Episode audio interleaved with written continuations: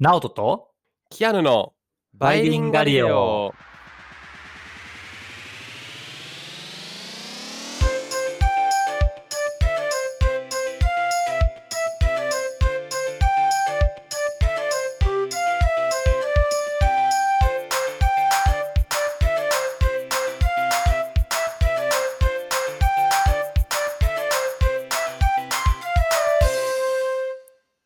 はい。はい、バイリンガリオです。チャンネル登録よろしくお願いします。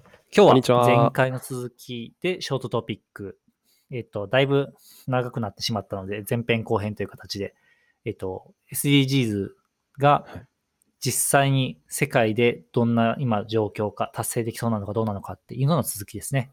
はい。すいません。めちゃくちゃ喋って、これもういろいろあるんですよね。SDGs って本当に。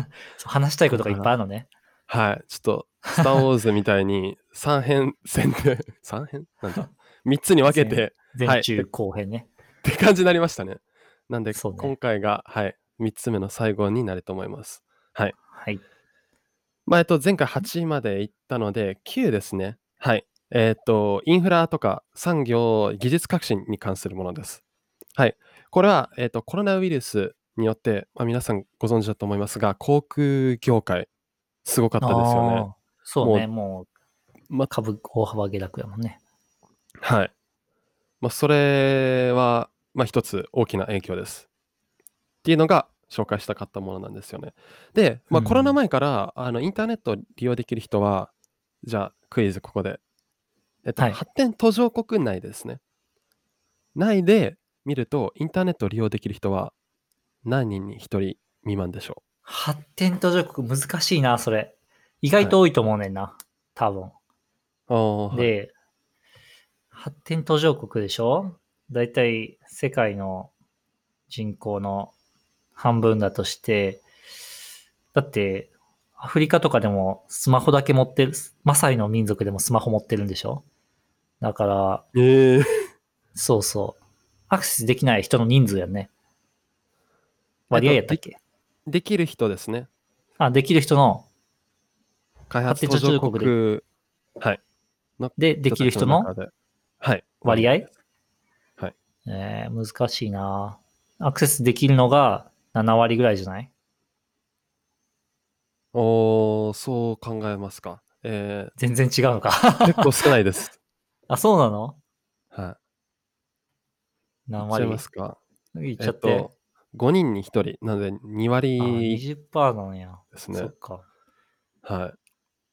確かに、あの、マサイの人たちも持ってるの、村で1個持ってるとかっていう感じやったから、僕がテレビとかで見たあの。ーだから人はい数が、それがなんていうの？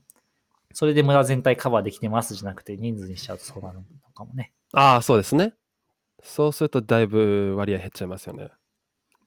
はい。じゃあ、10番。えー、人と国の不動病ですね。これは。はい。不平等ね。はい。僕、なんて言っちゃいました？不動、不動病？すいません、僕、ちょっと。いや、全然大丈夫。あ、テイラーなんで、ちょっと日本語時々変なんです。すみません。それいいね。はい。いや、マジで僕、日本語はネイティブって今まで思ってたんですけど、アメリカ行って、やっぱり使わなくなったからですかね。漢字とか思い出せなくなったり、でも漢字は僕も思い出されへんから、多分みんなそうやと思うよ。やっぱりそれはスマホの影響？だととかなん。ですかね。うんですけどたまにそうなんですよ。日本語の言い回しが変だよとかって家族にも言われて、ちょっと中途半端に日英できるっていうよくわかんないものになっちゃいましあた。なんですいません。まあま まあ、えっと、不平等ですね。はい。は、えーまあ、コロナウイルスによって、まあ、最もこう影響を受けやすい人たち、まあ、貧弱な立場に置かれた人たちが、えー影響を最も受けているっていう。あ、ごめんなさい。言い方ちょっとよくなかった。コロナ関係なく、すでに、あのーまあ、貧弱な立場に置かれた人たちっているじゃないですか。高齢者、あのまあ、子供たち、女性、移民とか、うんそういう人たちが、えーより多くの影響を受けています、コロナの。あ。ああ、そうよね。言うよね。お金持ちは実はあんまそんな影響を受けてないっていうもんね。あやっぱりそうなんですか。うん。でもなんか、それってなんでなんですか？うーん、やっぱ、一番被害を受けるのって、レストランとか、なんだろう、実際現地で働いてる人だからじゃないかな。ああ、なるほど。職業の種類もだいぶ関係あるんですかね。かなわからへんけど。えーっていう。だからよりあの不平等が、まあ、こうの差が開くっていう状況になりつつあるっていうことですね、コロナによって。はい。で、じゃあ次、住み続けられる街づくりなんですけども、えーまあ、これはコロナの影響でというよりは、コロナが、あの、の、なんでしょう、がより、なんでしょう、こう都市化？加速させたみたいな。まあ、す加速させたというあそううん。加速はさせてないんですよね。ただ、あの、あ、ま。あ、はい。まあ、コロナの影響を受ける人たちは都市部に多いですよっていう話です。ただ。ああ、そうね。人が多いところで影響を受けるもんね。だから、こう、なんでしょう、住宅のこう形を考え直すきっかけなんじゃないかなと思うんですよね。やっぱりこう集う中ん化してるっていうのは、こういうコロナとかが起きると、すごい脆い、なんでしょう、システムになってるというか、そうね。でも難しいよね、それはね。やっぱ病院とか何キロに1個とか、街に1個はやっぱ欲しいし、うーん。集中させるメリットもあるし、だからそれと真っ向から反対しちゃうから、なかなか都市計画のデザインとか大変よね。ああ、でも集中してるから、感染拡大がね、よりそ広まっているのか、それとも集中しているから治療を受けやすいのか。ちょっと、どっちがあれでう。すよね。プラマイで考えると療って。いうのは、そう、治療っていうのはコロナに限らずやからさ、やっぱ怪我したりとかしたあーそうですよねら、何分以内に病院にたどり着けるっていうのは大事やから。うーん。確かに。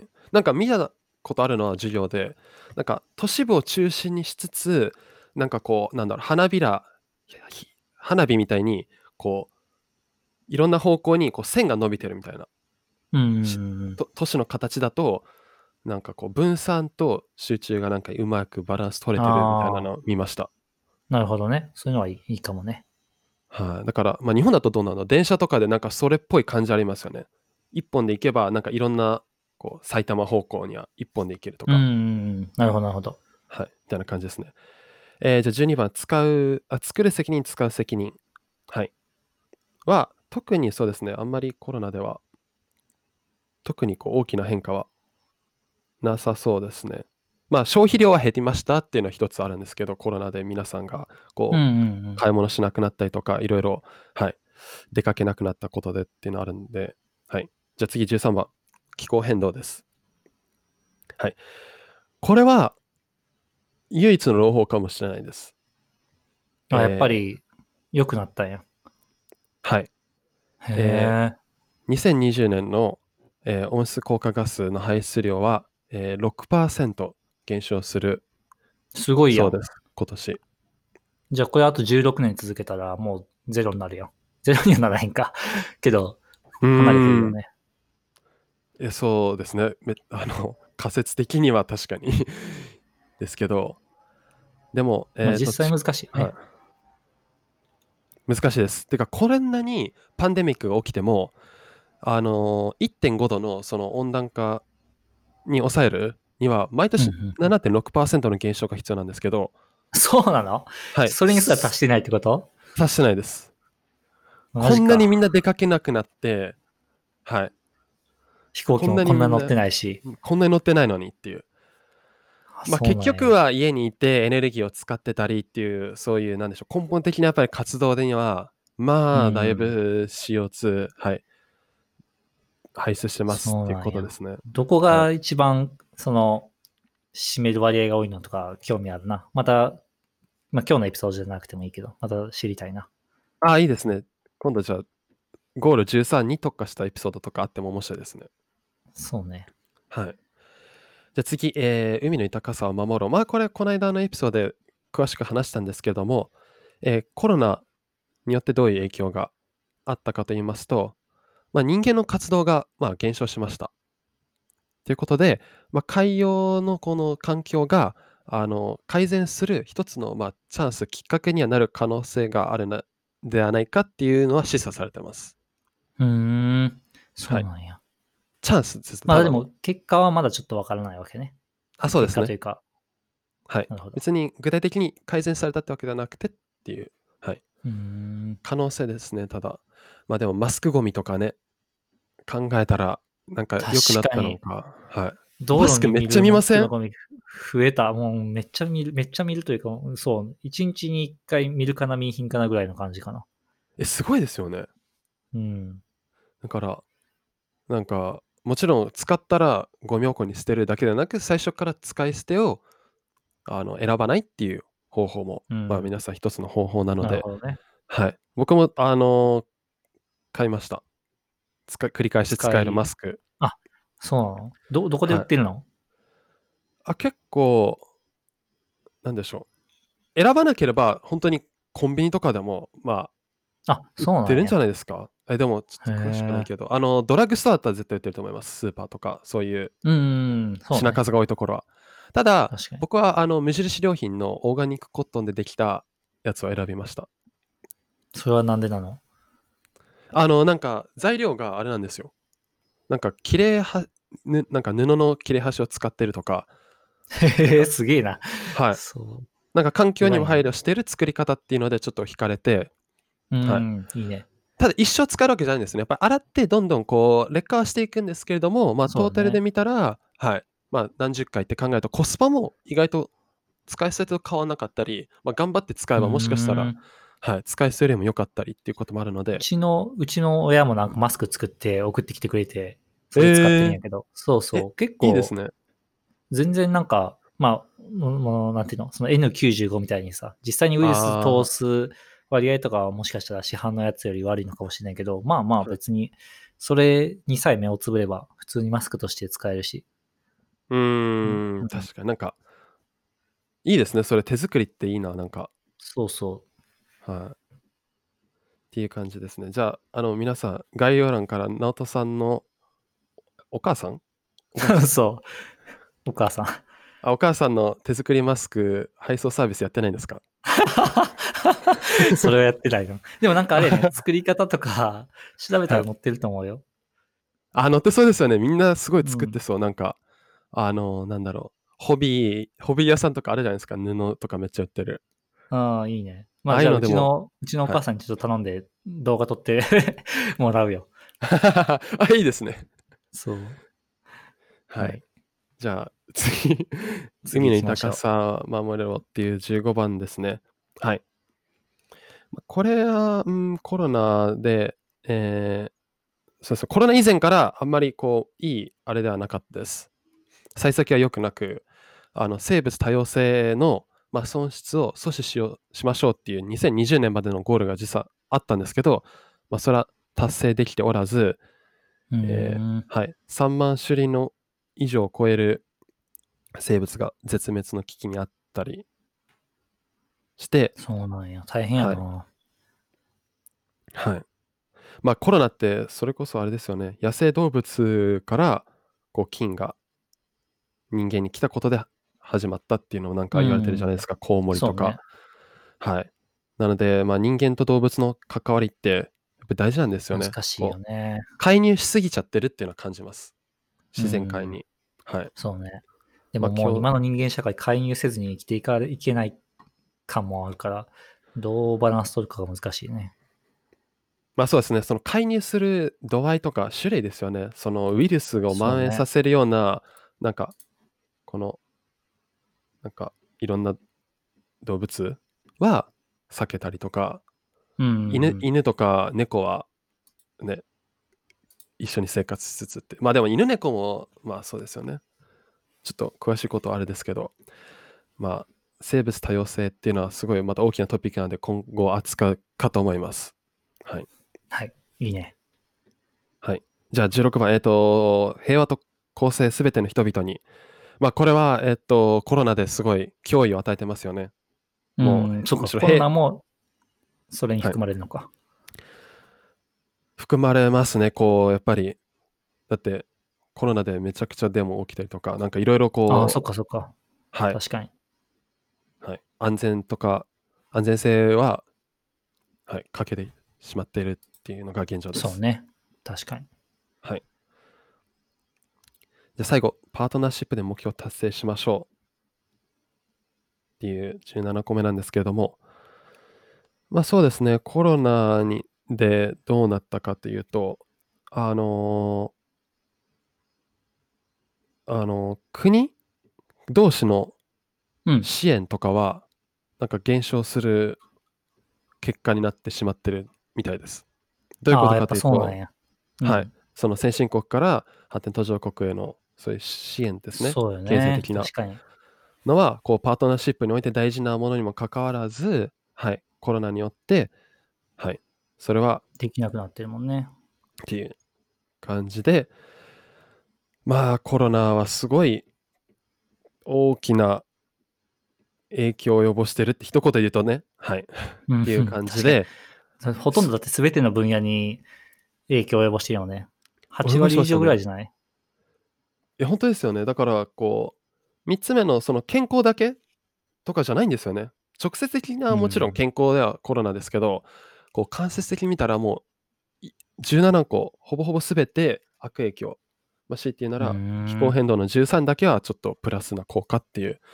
なるほ意味ではどね。はい。もちろんコロコロナは、はい。そうですね、落ち着かないですかね。そうね。まあ、あとワクチンにとりあえず、あの、希望を持つしか今はないよね。ああ、そうですよね。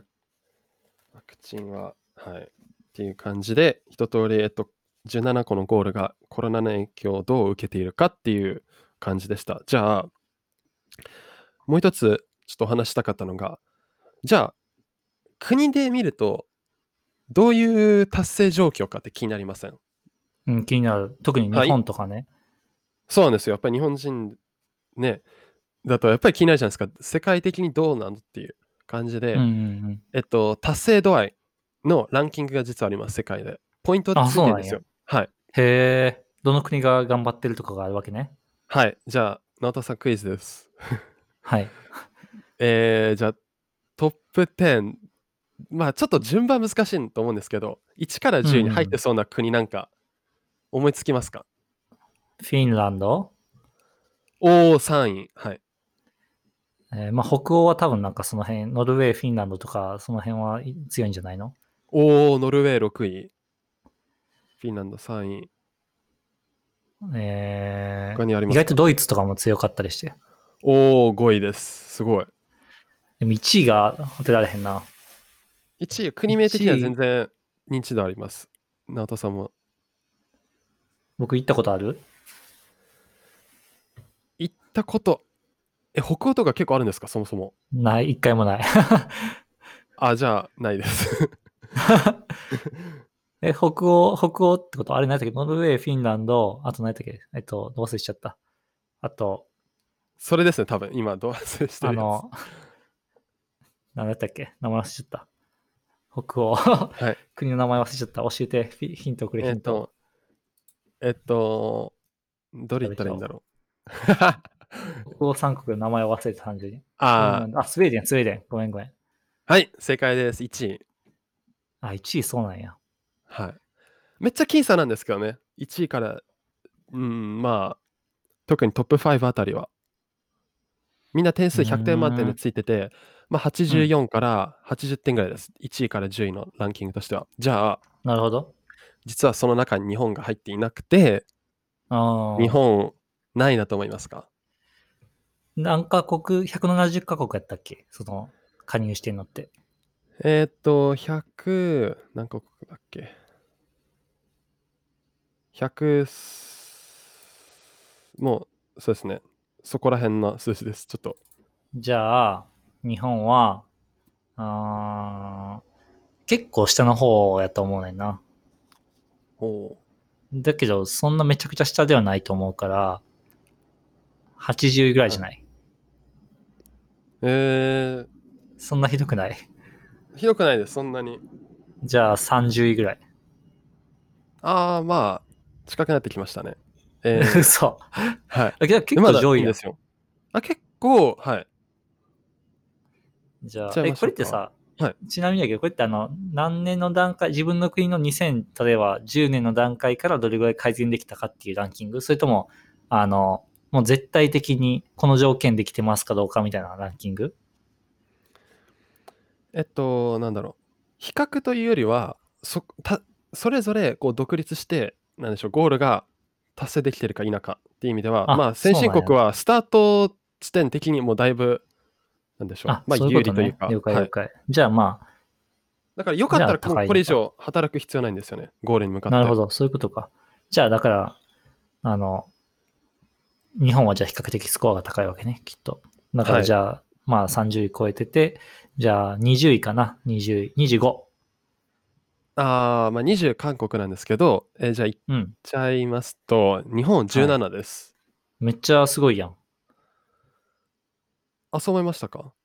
なんか日本ってジェンダーとか結構スコア低そうやし、なんかあんまり政策とはいかもあんまりなんかその、まあ最近プラスチックバッグ禁止とかしてるけど、そんなあんまり頑張ってる印象なかったかな。うーん、確かに。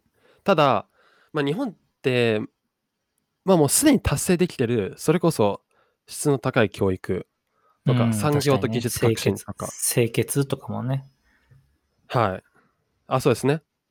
あの、健康と福祉とか、もうすでに、そうなんですよ、達成できてる目標が、まあ結構あるんですよね。半分ぐらいはもう、ほぼほぼ達成できてる。なるほど。ちょっとだけ少し課題が残ってるよっていうぐらいで、なので、はい、もうスタートから結構もうだいぶいいんですけども、ただ、まだ重要な課題が残っている目標がいくつかありまして、うんうんうん。じゃあ17個のうち今、ど、どこら辺だと思いますか？なんか、実は、日本でやばいの？はい。えー、まあジェンダーはさっき言ったけど僕良くないと思ってて、まあ、格差もひどいけどそこまでひどくないよね。うーん。え、今今のが1位やった？あ、今のあれ、はい入ってます。ジェンダー平あ、等は。入ってる、はい。ななんトップ何に入ってるの？トップ9っていうか、えっあ、と、じゃなくて問題ですっていうところね。あ、そうですね、改善できてないっていうか、じゃあ海、海を守るじゃない？おー、はい。入ってます。あと何やろう。うーん。経済は大丈夫だと思うんやけどな。そうでもないのかな。あ、経済は全然問題ないんです。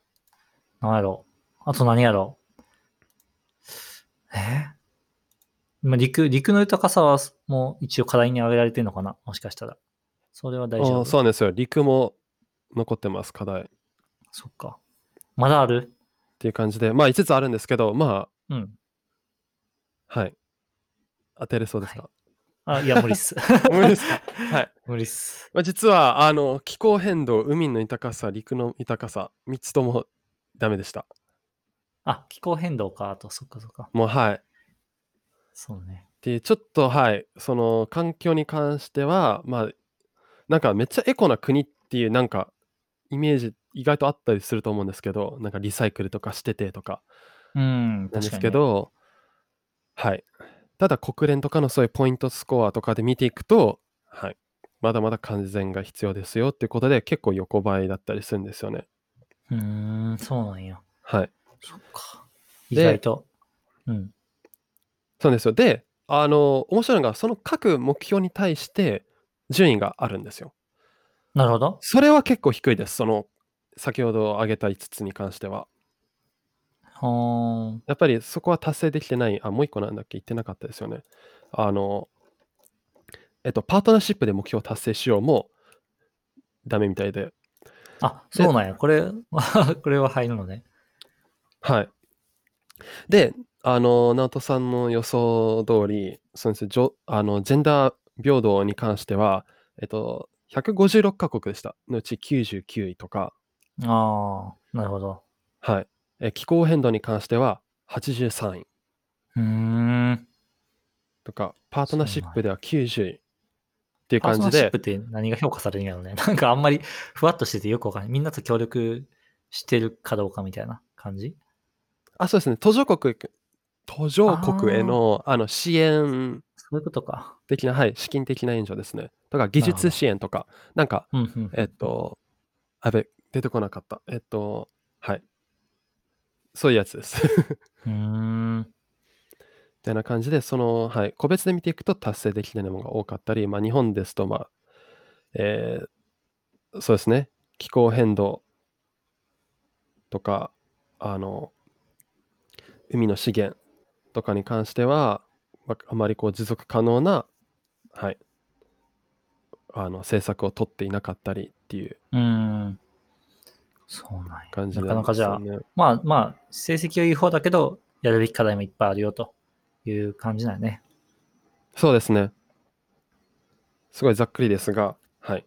まあちょっとこれから生活していく中で、やっぱり日本ってね別に、まあすごい暮らしやすくて、まあ平和で、まあ豊かな国だと思うんですけれども、必ずしも、もう、こう SDGs 的な側面で考えると、別に、まあ完璧な国ではないというか、うん。そうね。確かに経済規模で言ったら、世界まだ3位やもんね。まあそうですよね。確かに。まあそうか。はい。なので、まあ、これからちょっと SDGs 考えながら、まあ、皆さんこれをきっかけにねいろいろ調べてもらえると、いろいろわかると思います。はい。そうね。いいね。なんかもしそういうので調べて、こういうのありましたとかだったら、逆に教えてもらえると YouTube のコメント欄でもいいし、教えああ、てくれるといいですね。いいよね。はい。っていう感じで、そうですね。わかりました。まあ、今日はこういう感じで SDGs3 本でお送りしました。最後の1回でした。はい。わかりました。えっ、と、最後、告知です。バイリンガリオは YouTube のチャンネルもありますし、Twitter の方もあります。えっ、と、どちらも、えっ、と、登録いただいて、もし、あの、何か質問とか、こういうの知りたいなっていうのがあったら、あの、コメント、もしくは Twitter の DM でも送ってください。はい。じゃあ今日はこれで終わりです。またはい来週。それでは、はいバイバイ。See you next time!